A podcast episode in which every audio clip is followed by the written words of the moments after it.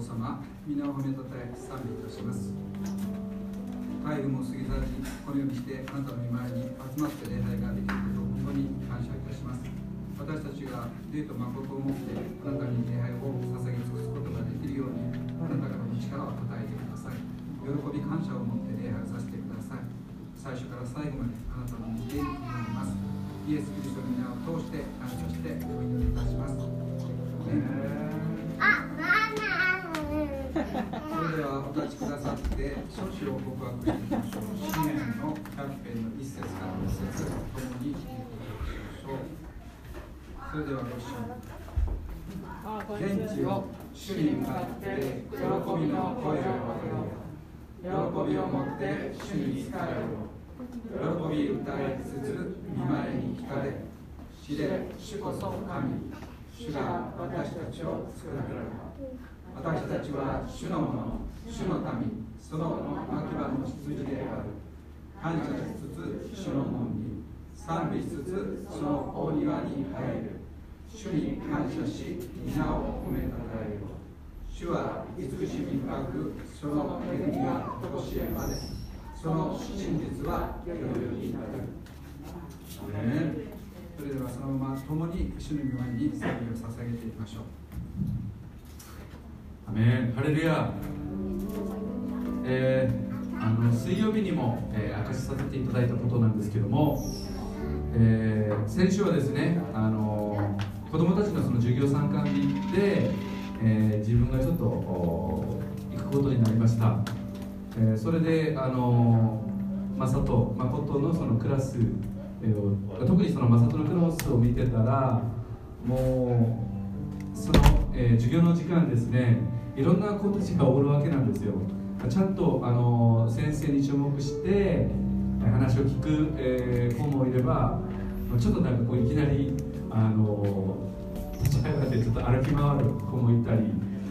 でも、えー、その先生はですねものすごく愛に満ちた目で子供たちを一人ずつ一人一人すごいこう愛を込めて、えー、指導してくださっている、えー、その姿をちょっと見た時に、えー、なんかいきなり自分にものすごくなんかこう恵みが与えられたんですね。なぜかというとあ確か私たちの信仰はみんなえそれぞれ、えー、もちろん信仰がものすごく、え、まあ、強い人もいればちょっと弱まってる時もある。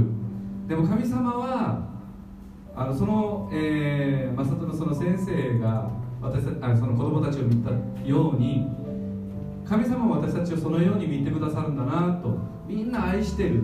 まるでこうあのその先生はご自分の子供みたいに、えー、ご自分のその子供あの我が子みたいに見てくださってる。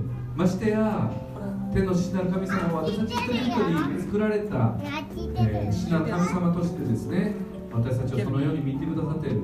私がどうであれ私たちの状態がどうであっても神様の愛はか、えー、変わらずですね同じ愛を持って愛してくださってる。ものすごくこれが、えー、大きな、えー、自分に、え恵みとなりました。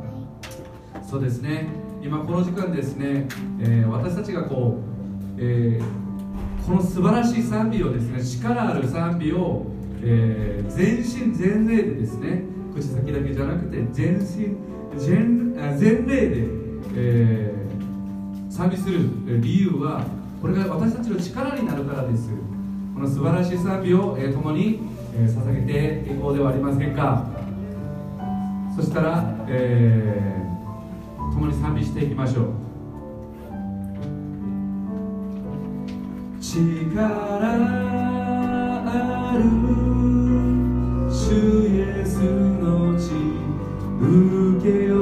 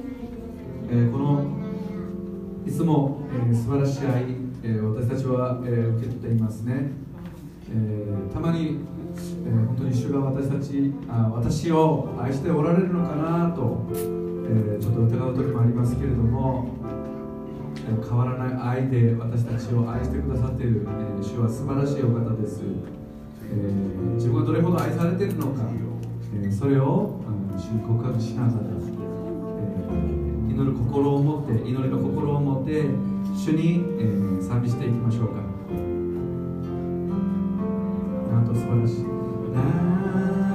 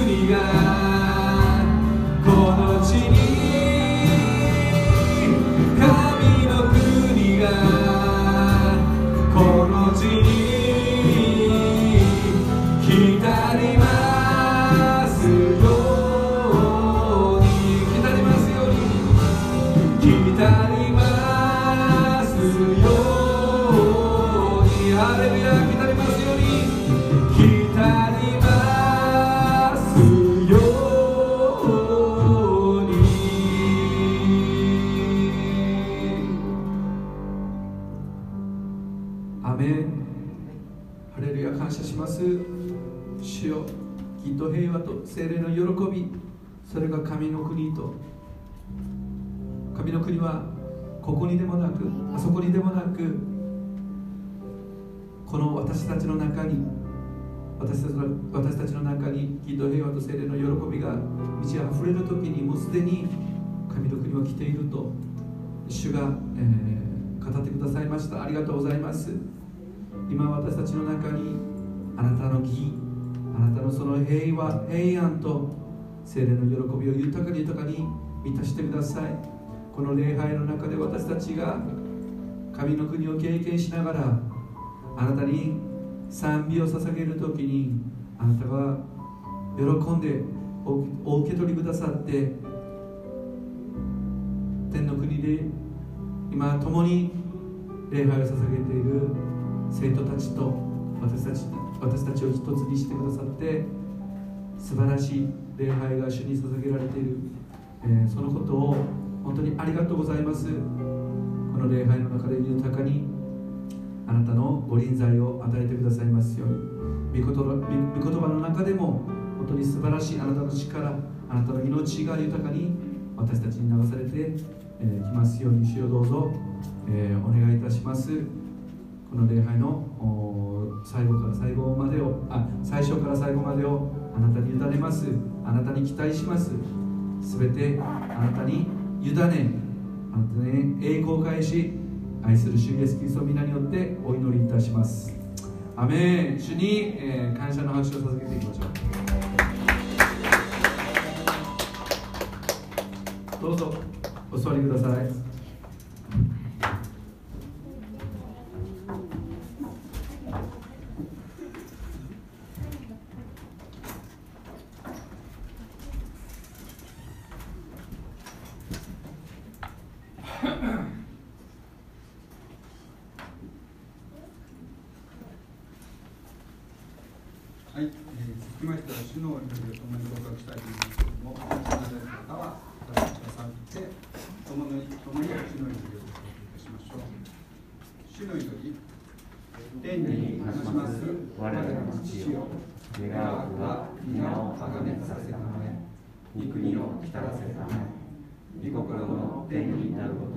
地にも出させたまえ。我らの日曜の糧を今日も与えたの我らに罪を犯す者を我らが許すごとく我らの罪を許したまえ。我らを試みに合わせず悪より救い出したまえ。国と力と栄えとは限りなく何時のものなりたなり。お座りください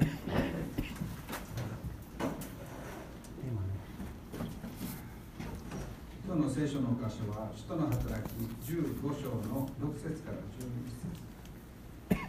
6節から11節ですね。よ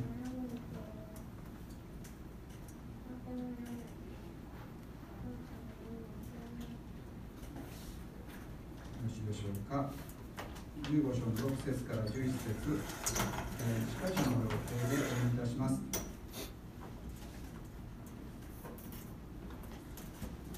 そこで人たちと長老たちはこの問題について協議するために集まった。多くの論争があった後ペテロが立って彼らに言った。兄弟たちご存知の通り神は以前にあなた方の中から私をお選びになり違法人が私の口から福音の言葉を聞いて信じるようにされました。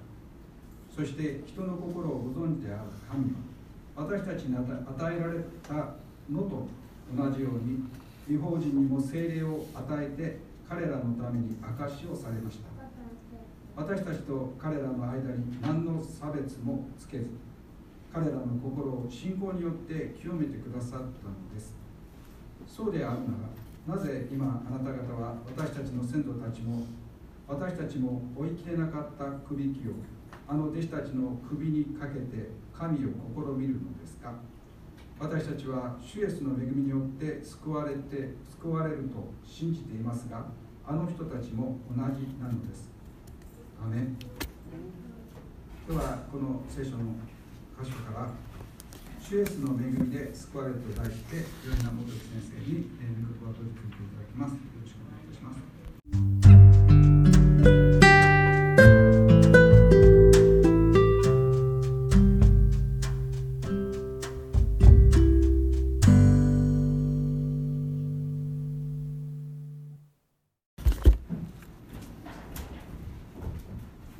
はい皆さんおはようございますおはようございます今日朝、まあ、ちょっとメッセージの方に急いでて、まあ、やってたんですけれども突然8時ぐらいに普通に襲われて自分結構体丈夫かなって思ってたんですけど久しぶりに「おお!」ってきてこれ礼拝いけるかなって思うぐらいの苦痛でちょっと自分も結構焦ったんですけどまあ、祈って横になってからなんと9時15分ぐらいに嘘のように取り去られて今、まあ、本当に神様の恵みによって語らせてくださいっていう祈りが聞かれたなというふうに思っています今日礼拝来れたこともああ本当に神様の恵みなんだっていうことを改めて思わされて、あ、本当に自分の力でね神様の恵みによって語っていきたいなというふうに思わされていますあれで感謝します。使徒の働きを私たちは公開でずっと見てきていますけれども使徒の働きはどこから始まったかというとペンテコステの日約束の精霊が弟子たちの上に注がれたというところから始まりましたね。そこから福音がエルサレムからユダヤサマリアそして違法人にまで広がり違法人が中心のアンテオキ教会が誕生しました。そのアンテオキ教会からパウロとバルナバが精霊によって、まあ、第一次伝道旅行へと使わされていきました。そして、まあ、以前見たんですけどこの第一次伝道旅行が本格的な海外宣教になったんですね。そして違法人伝道の始まりとなったんですね。そして多くの違法人が救われて各地に違法人教会が誕生していったんです。違法人中心の教会が誕生していきました。まあそういう中で福音がユダヤ人から違法人へと広がっていく、まあ、転換期のような、まあ、場面なんですね。この14章15章あたりが。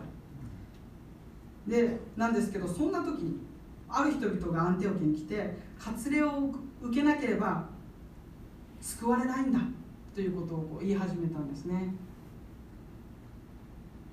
そしてそれがきっかけとなってパウロとバルナバと激しい対立と論争になるんですね。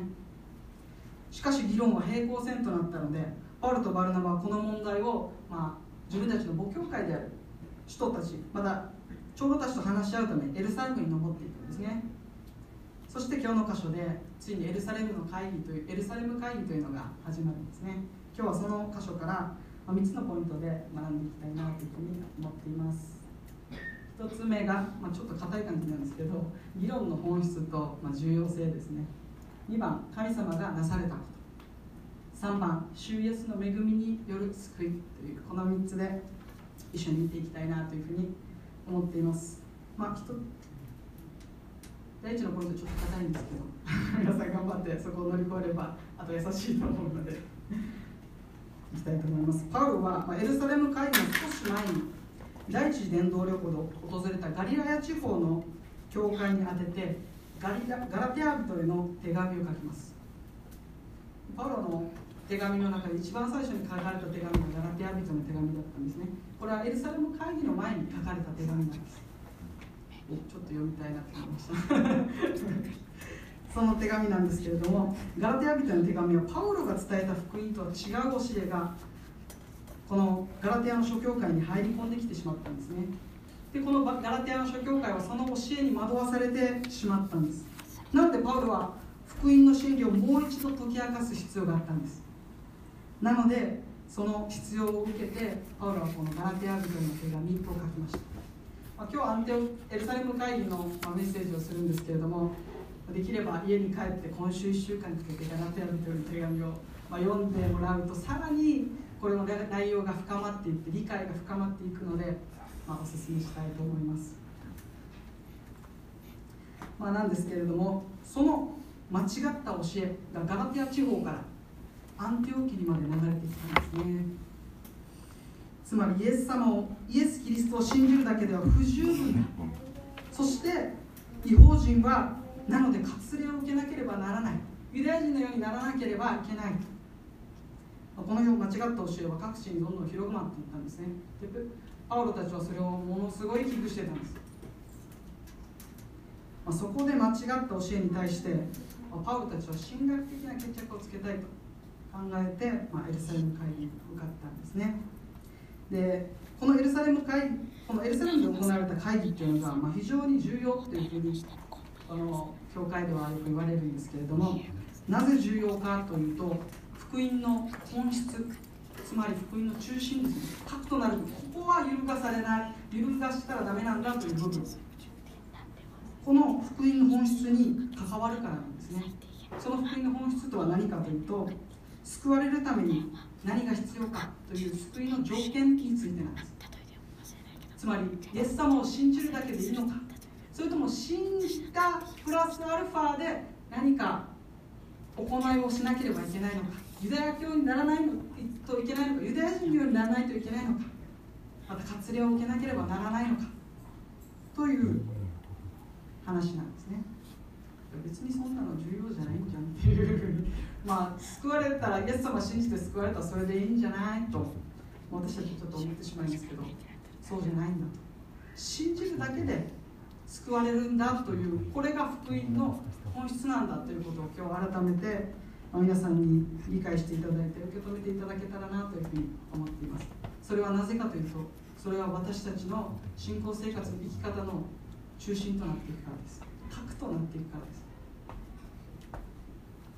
この救いの条件について、まあ、もう少し見ていきたいと思いますけれどもイエス・キリストを信じるだけでは不十分で割礼を受けなければ救われないという教えはイエス様の十字架またあの流された血では不十分だったということになるんですね。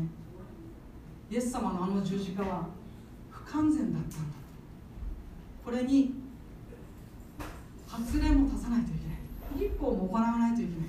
じゃないと救われないんだと言うんですね、まあ、どっちでもいいじゃんと思いますけどパウロたちはそうは見てなかったんですつまりイエス様の十字架が完全である。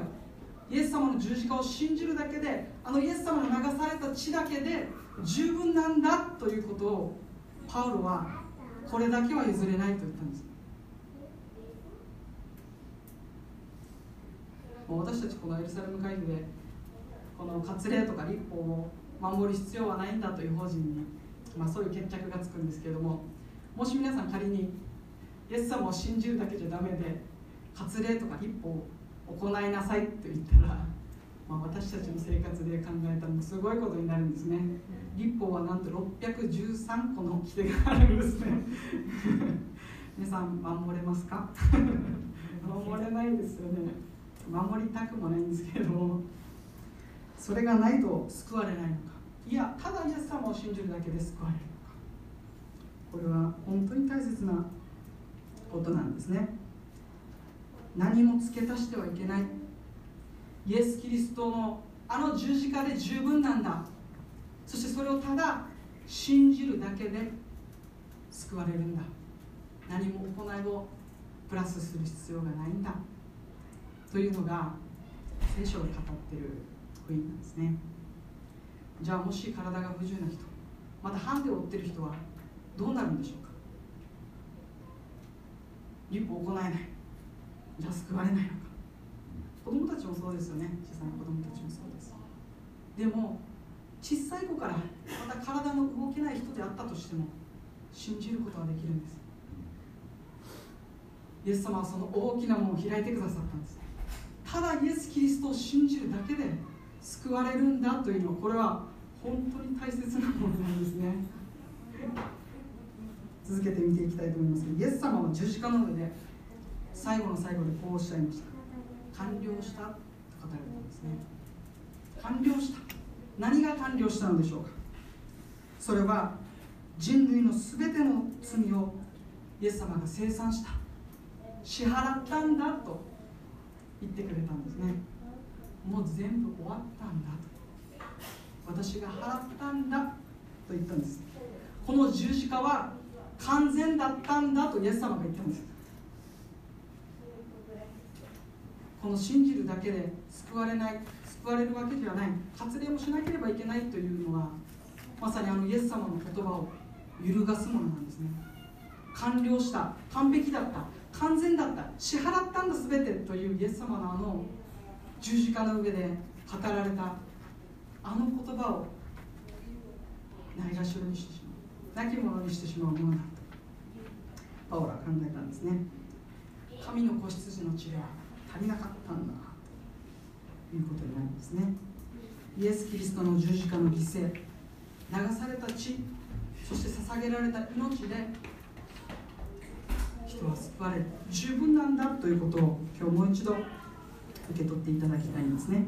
そしてそれに何かを足すということはこの神様が用意された福音というものに人間がもう汚い手で泥まみれの手でこう赤をつけて綺麗なプレゼントの包装紙にいろんななんかこう手垢をつけて「はい渡したはいどうぞ」って言ってるようなものなんですね。これでいいんだっていうものに何かを付け足してはいけないんだ。神様は言いました聖書にこの神の言葉に何かを付け足したりまた引いたりしてもいけないまさに福音がそうなんです何も付け足したりまだ抜いたりしてはいけないんですね。この福音の純粋さ信じるだけでいいんだというこれを私たちは大切にしていきたいと思うんですね。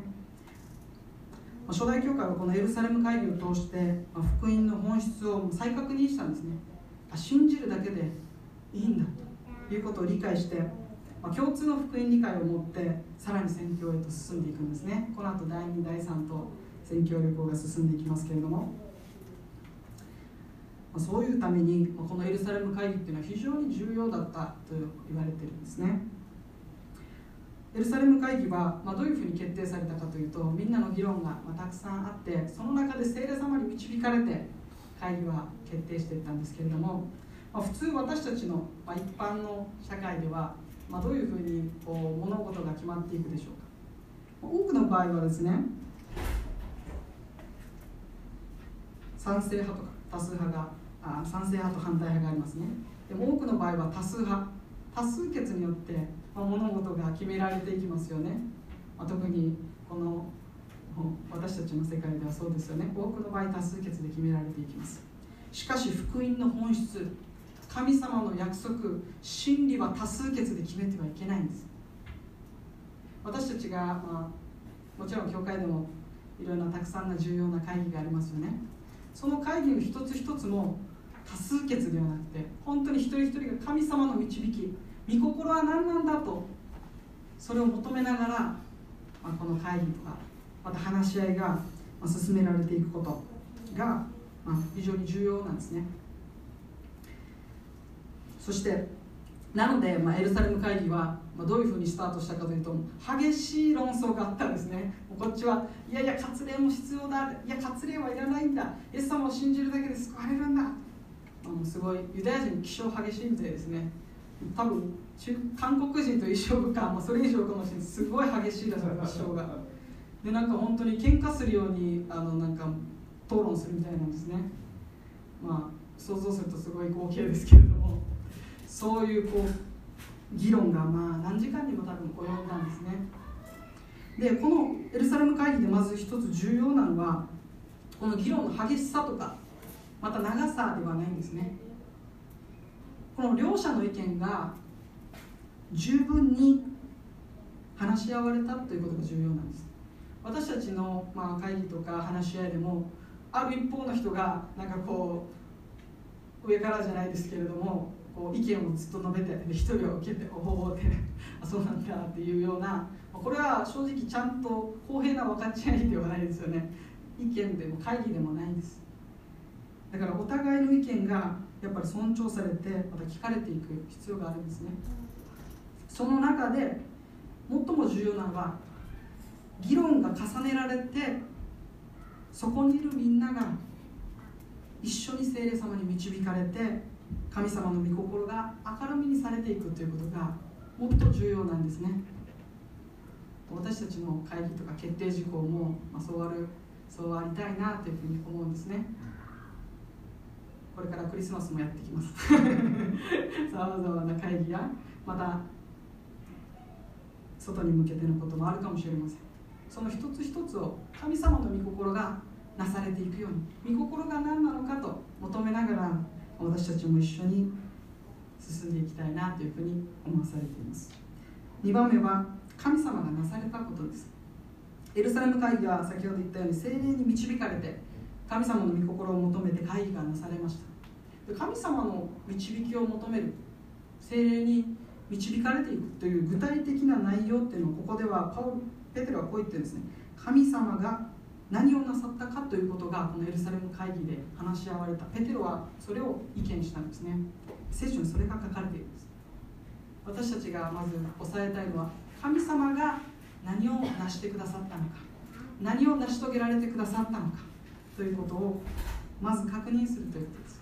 そしてこの後ですけども来週の説教者に引き継ぎますけどその後聖書によってそれが決定づけられていくんですね。なので私たちになの周りに身の回りに何が起こっているのか。そして神様が何をそれを通して私たちに導いておられるのか。語っておられるのかということを祈りながら御心を求めながら話し合っていく。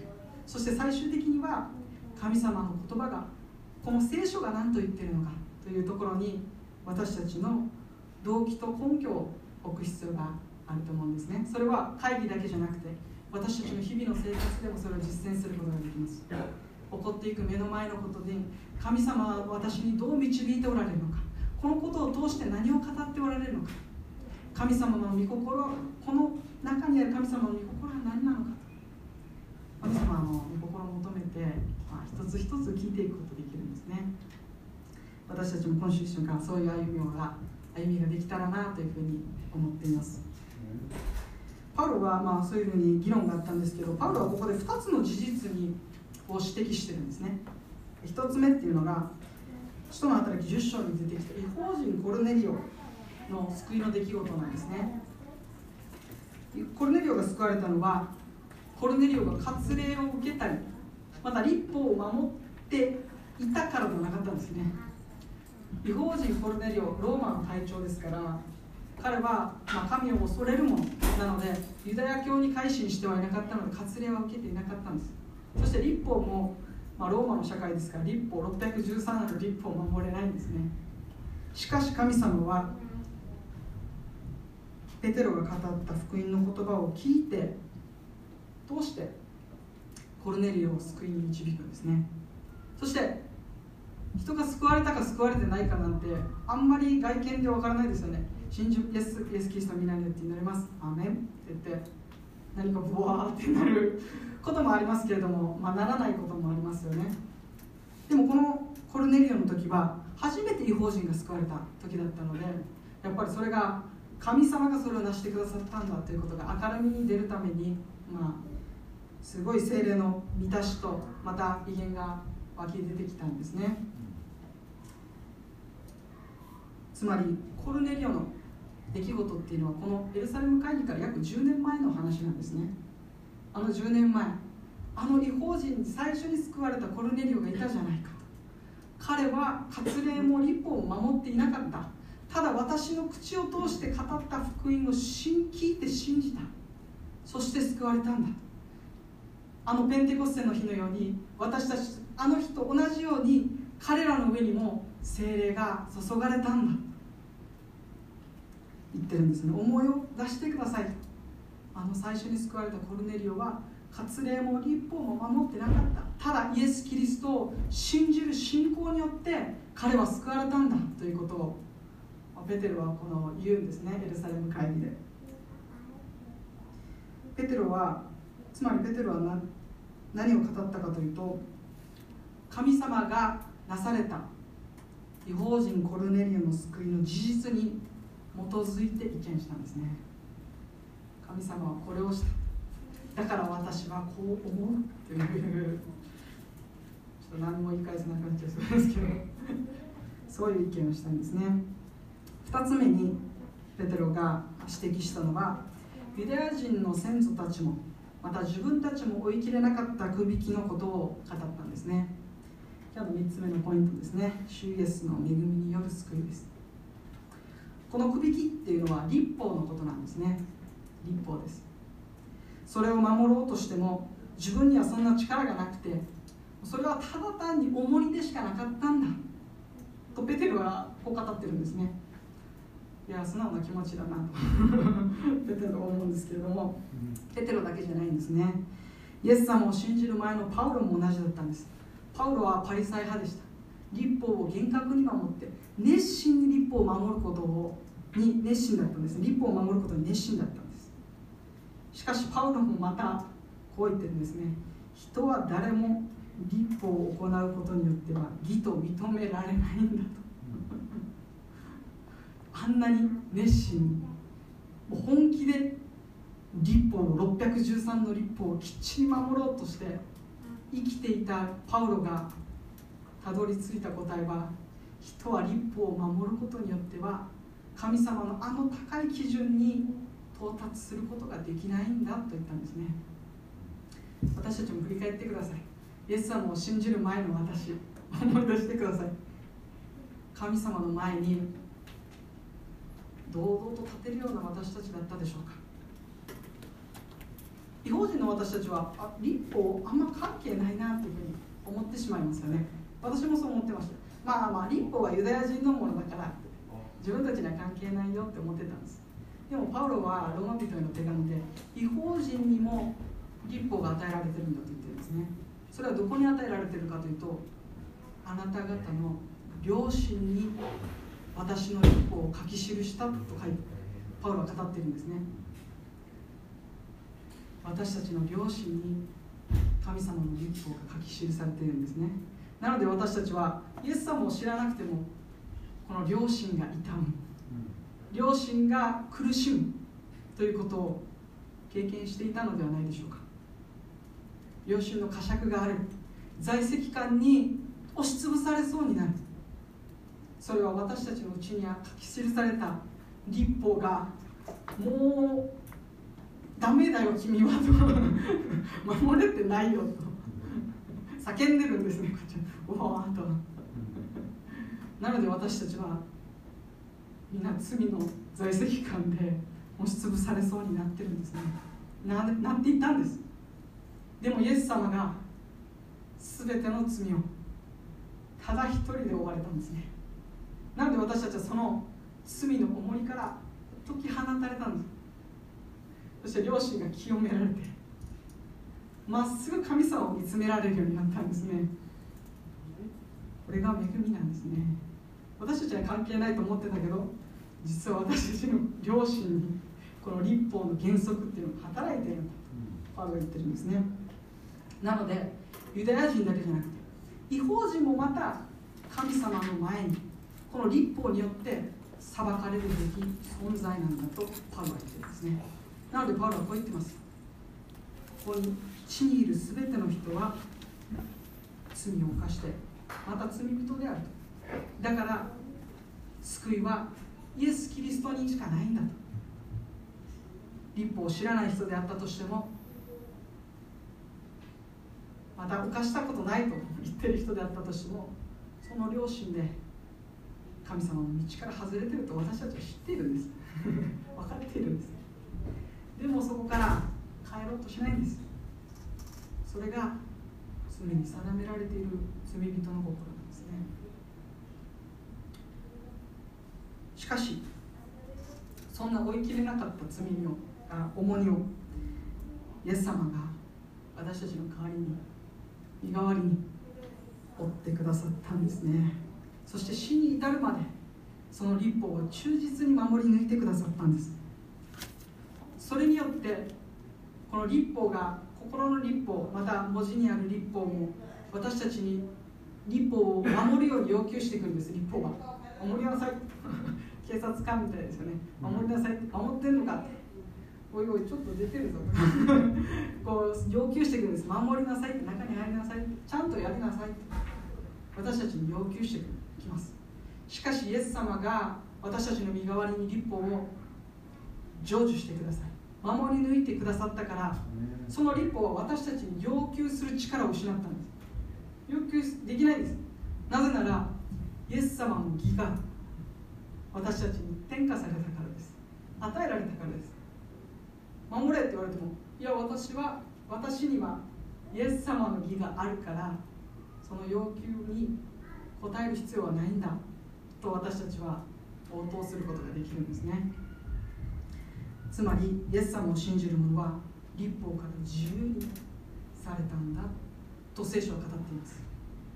先ほど触れたガラテヤ人への手紙の中心の議題っていうのはキリストイエスにある自由を誰にも奪われてはいけないっていうのがパウロのこのガラテヤ人への手紙の中心なんですね。私たちは自由を与えられたんです。しかし立法をもう一度守る。立法を行おうとするということは再び奴隷になろうとすることなんですね。神様がもう自分のあ奴隷奴隷自分の家に奴隷がいてお前も奴隷だってよな。私の子供にしようと。奴隷がですよ。私の子供にしようと。言ったのにうわ何もしてないのにこんなものを子供として迎えてくれるんですかと。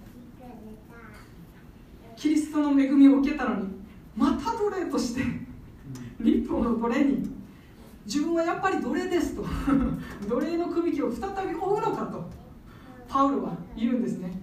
いやイエス・キリストに与えられたこの自由を誰にも奪われてはいけないんだとこのイエス・キリストに与えられた自由を守りなさいと固く立ちなさいとパウロはガラテア人の手紙で、まあ、強く語っているんですねまさにエルサレム会議はその戦いだったんです。違法人に霊的な自由を与えるのか。それとも違法人に再び奴隷の首輝を壊すのかというこの会議なんですね。ちょっとゾクッとしますので。これでもし再び奴隷の首輝を負わされていたらと思うと怖いですけれども。そうじゃなかったんですね。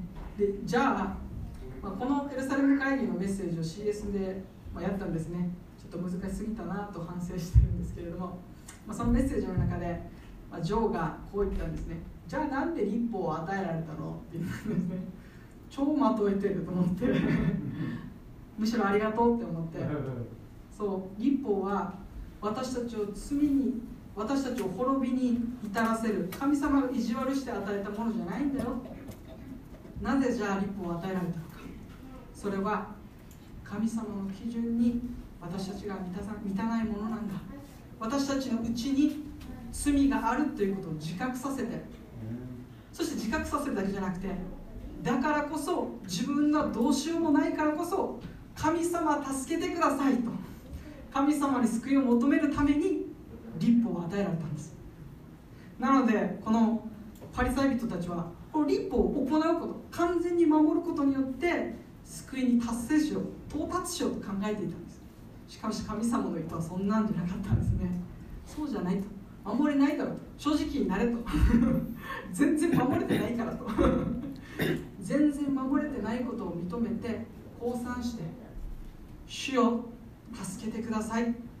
神様はそれを待ってたんですそういうふうにユダヤ人たちが助けを求めることを神様は待ってたんです何ユダヤ人たち自分たちはできてるよみたいな感じで頑張って頑張ってもうできない神様のせいだって言うんで違う違う最初からできてなかったんだろ。う最初から私に救いを求めてきなさいと。なんで来なかったんだと。私のところに立ち返りなさいというのはそういうことです。契約聖書何度もありますよね。私に立ち返りなさい私のことに戻ってきなさいとできてないでしょと。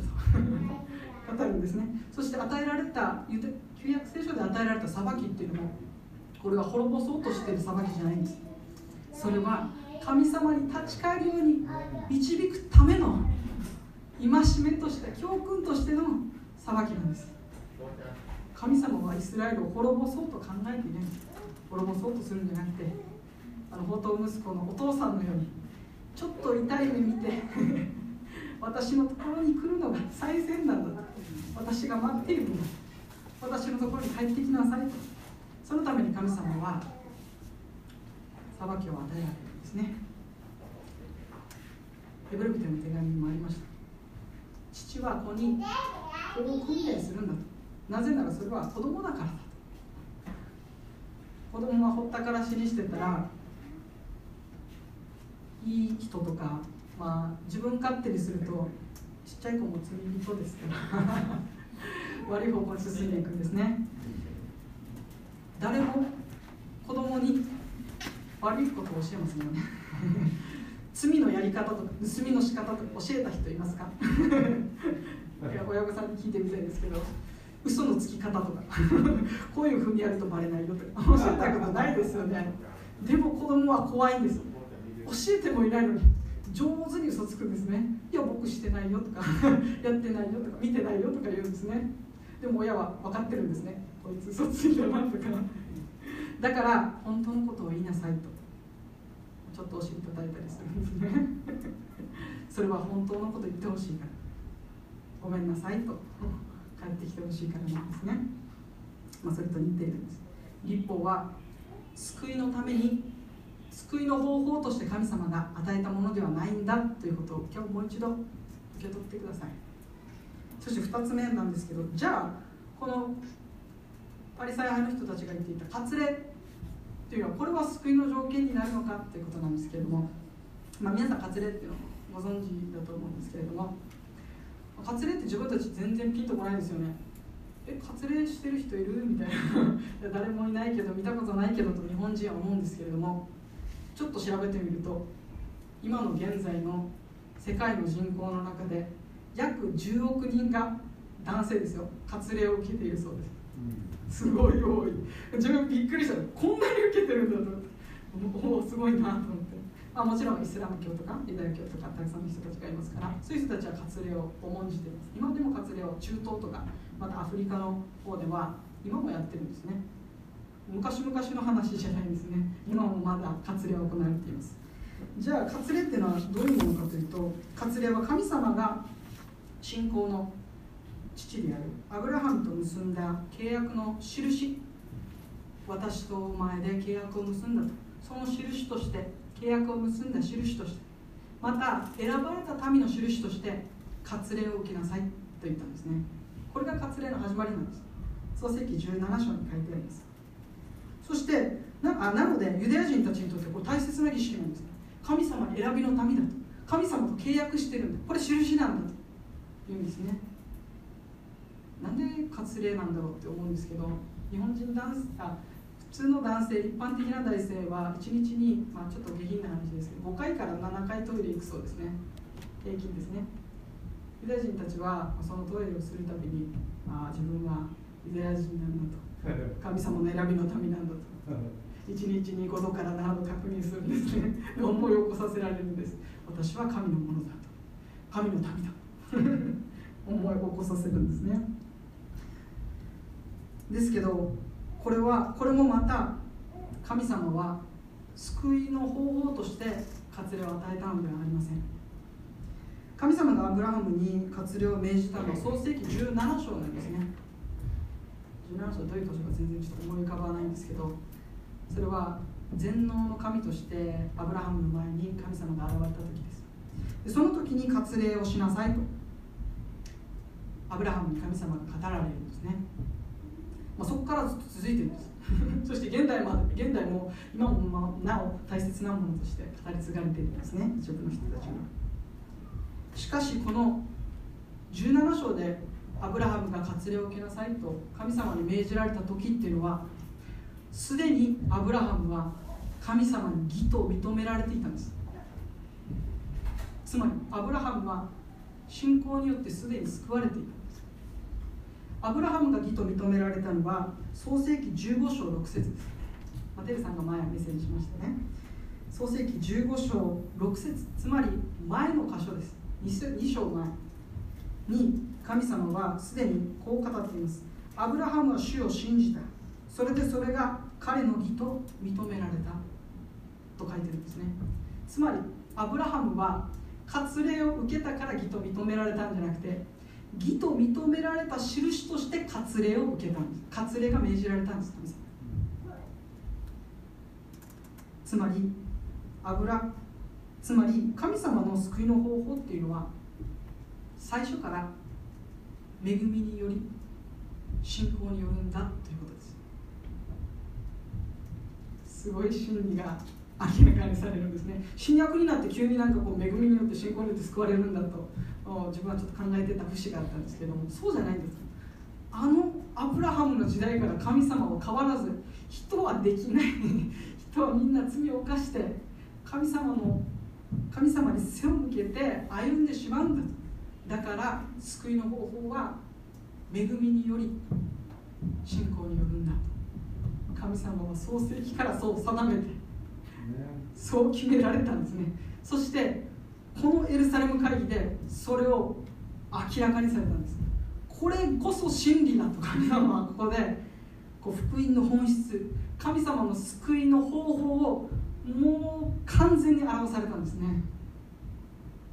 さまざまな方法を神様は使ってたんですね。ノアの時代はどうだったかというとノアの箱舟に入ることがイエス様を信じてそのノアの箱舟に入ることがキリストの中に入ることでしたね。キリストを信じることと予表されていました。その時代時代によって変わっていきます。でも今の時代はあのイエス・キリストの十字架を十字架と復活を信じる信仰によって人は救われるんだそしてこのイエス様の十字架以降それは永遠に変わらないんです。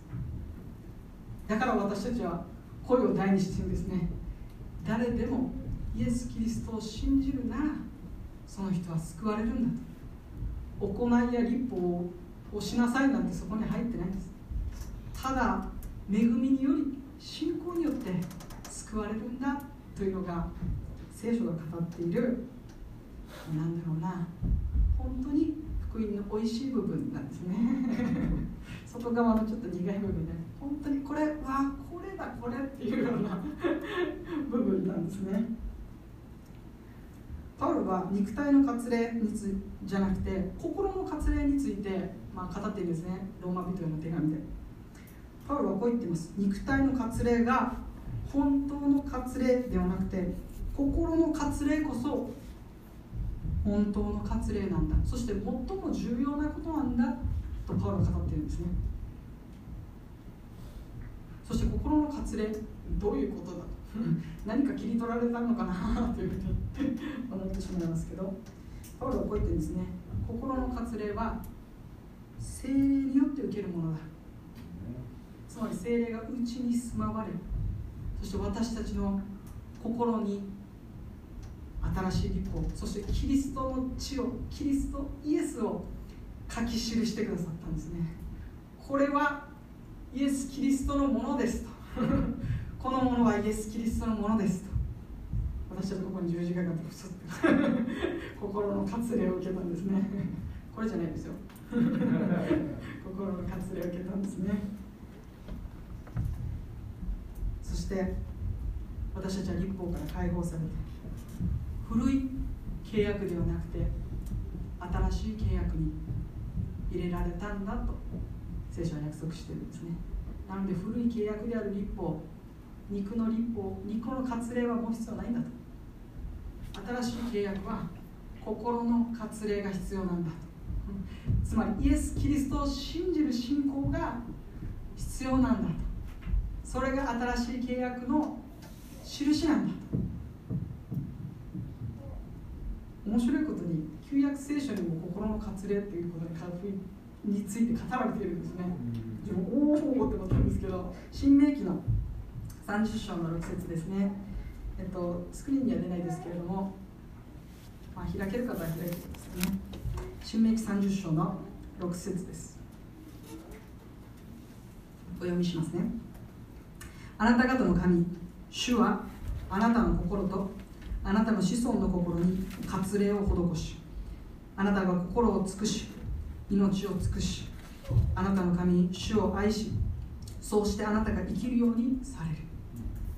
アメつまりここでは約束されているんです。心の割礼を受ける者は心を尽くし命を尽くし神様を愛する生き方へと導かれていくんだと。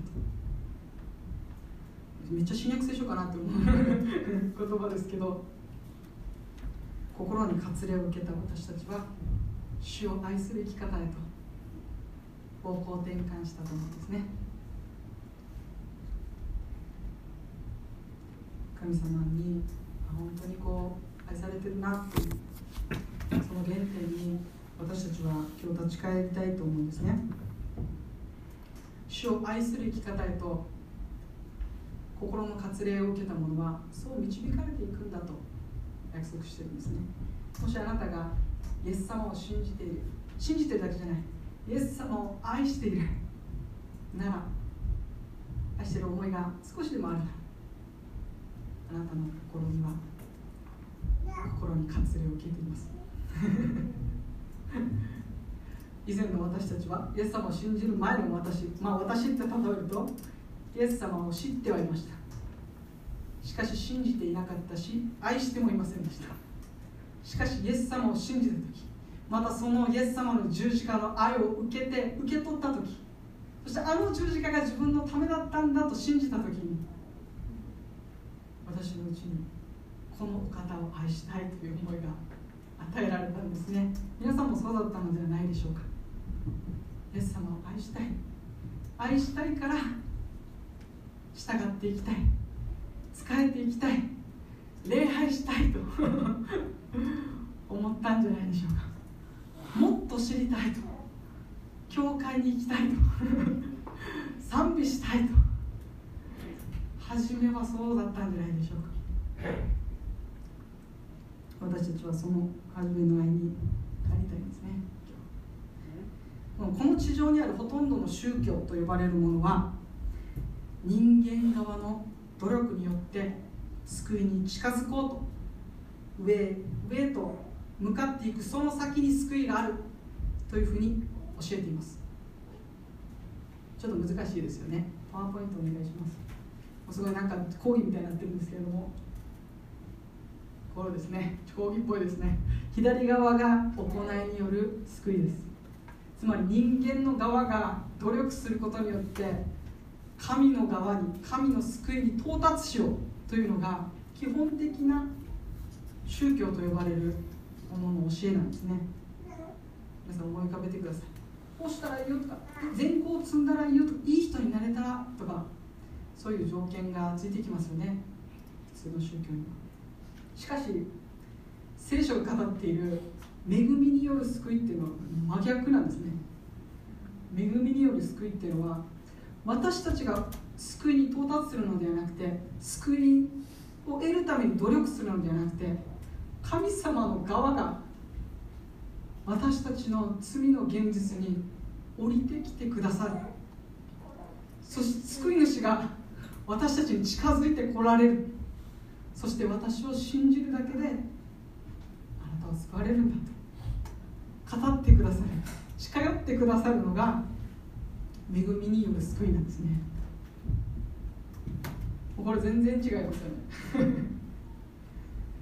聖書はこう語ってるんですね。神様は独り子をこの地に使わした。そして地に使わしただけじゃない。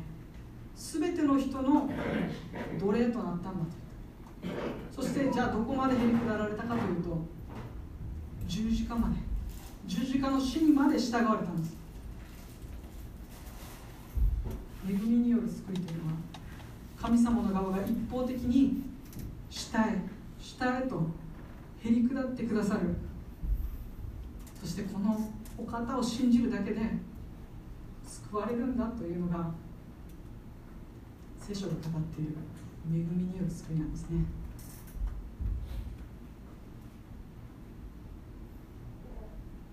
この私たちの救いっていうのは多くの場合教えというふうに勘違いされますけど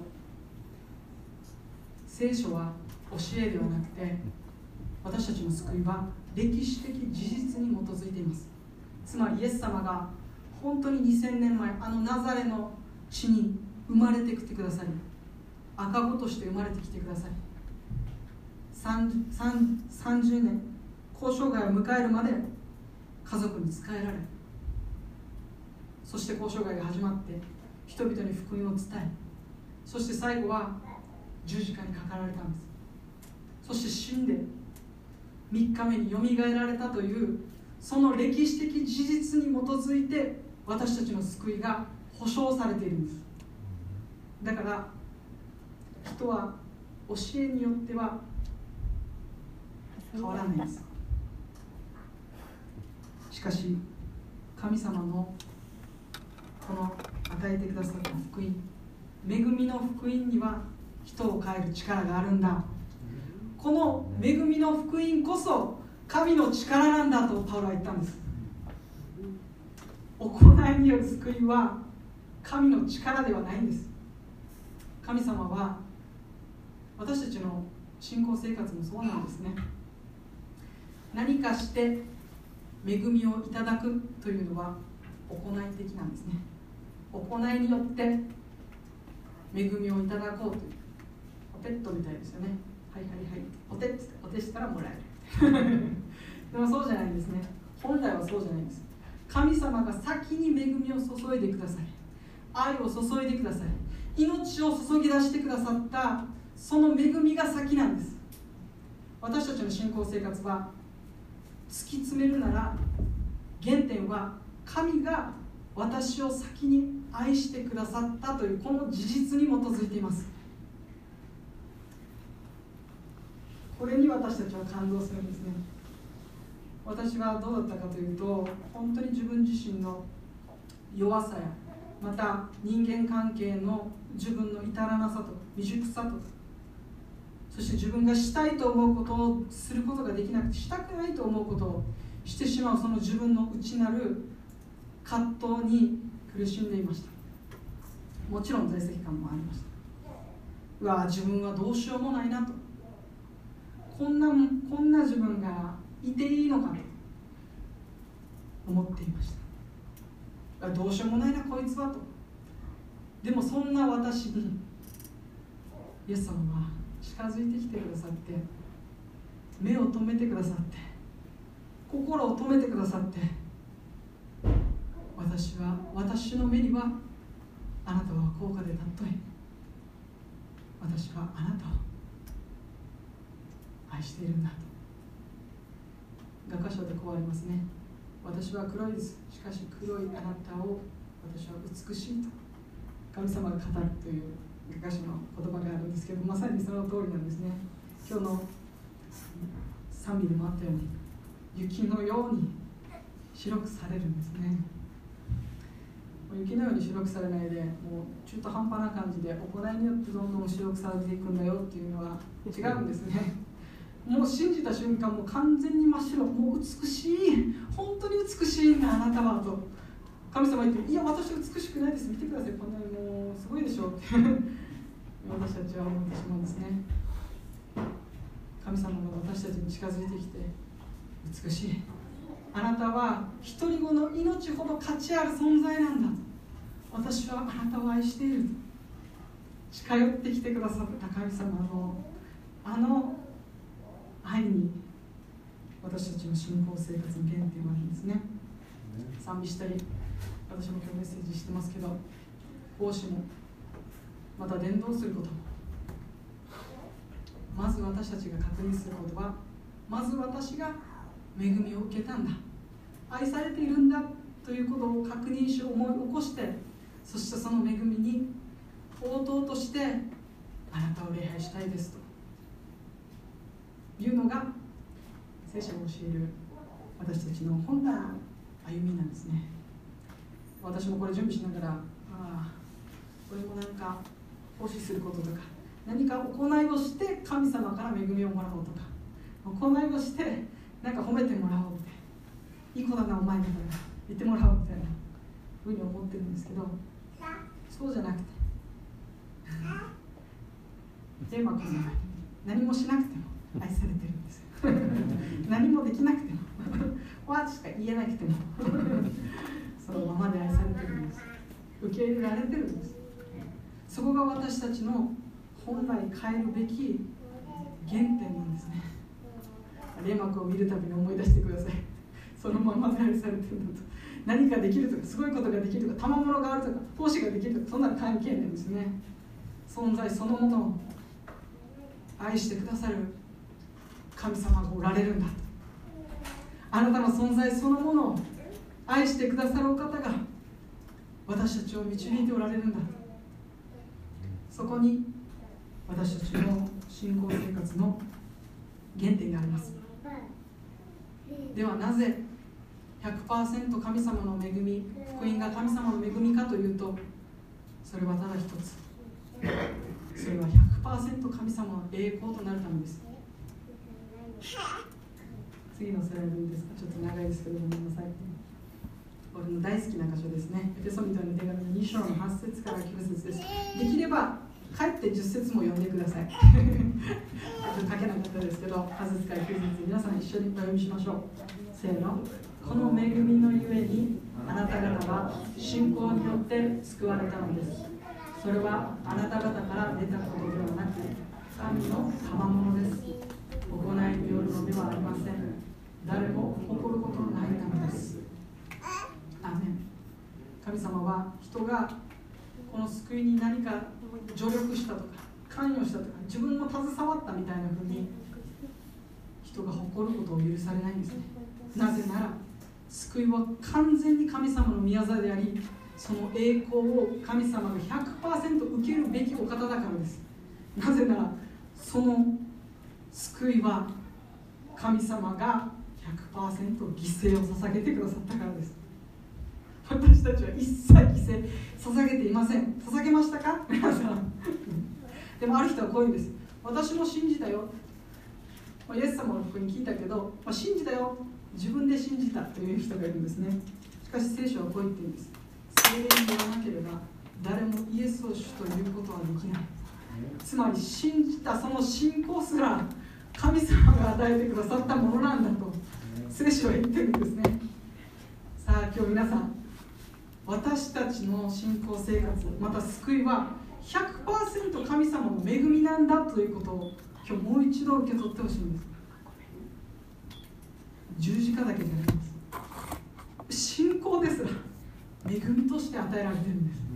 今日礼拝に来るのも恵みというか自分は今ちょっとすごい実感はあるんですけど、まあ、毎毎日それが毎週あるかというと疑わしいところもあるんですけどでも本当に来れること恵みなんです。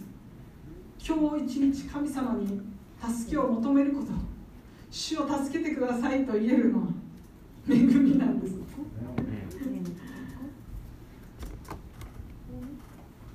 この恵みの神に私たちは今週1週間信頼して歩んでいきたいなというふうに思っています。お願いします。愛する天のお父様あなたの素晴らしい皆を心から褒め歌います。主よ私たちが自分のうちにある罪に苦しみまたこの世の罪に苦しみまた人間関係の圧力に苦しみ。自分で自分を自分で自分が分からなくなりどうしようもなくなった時主あなたが目を留め私たちに近づいてきてくださり私はお前を愛してるよ。あなたの存在を愛してるんだと。そして私は一人子命を捧げあなたを救うんだ。救いに導くんだと。私を信じなさい。私に信頼しなさいと。語りかけてくださった。あの救いの時を思い起こし心から感謝します。神様私たちの信仰生活も恵みで始まったにもかかわらず何か信じた後は行いによるのかのように歩んでいる私たちがいるならばどうぞ神様その心をもう一度あなたに委ね今週1週間どうぞ恵みによって日々をスタートしていくことできますよあなたの恵みによって今日も生かされているんだ。私たちが恵みの中を生きていくことできますように。助けてください。そしてその恵みの応答として私たちが今週1週間力強く歩んでいくことできますように。導いてください。まだまだ咀嚼できていないメッセージですけれどもどうぞ聖霊様あなたご自身が働いてください。一人一人のうちに今週1週間続けて語ってくださいます。恵みによって救われたというこの福音が本当に素晴らしいものであることを私たちが実感することができます。ように助け導いてください。恵み豊かな憐れみ深いイエス・キリストの皆によってお願いいたします。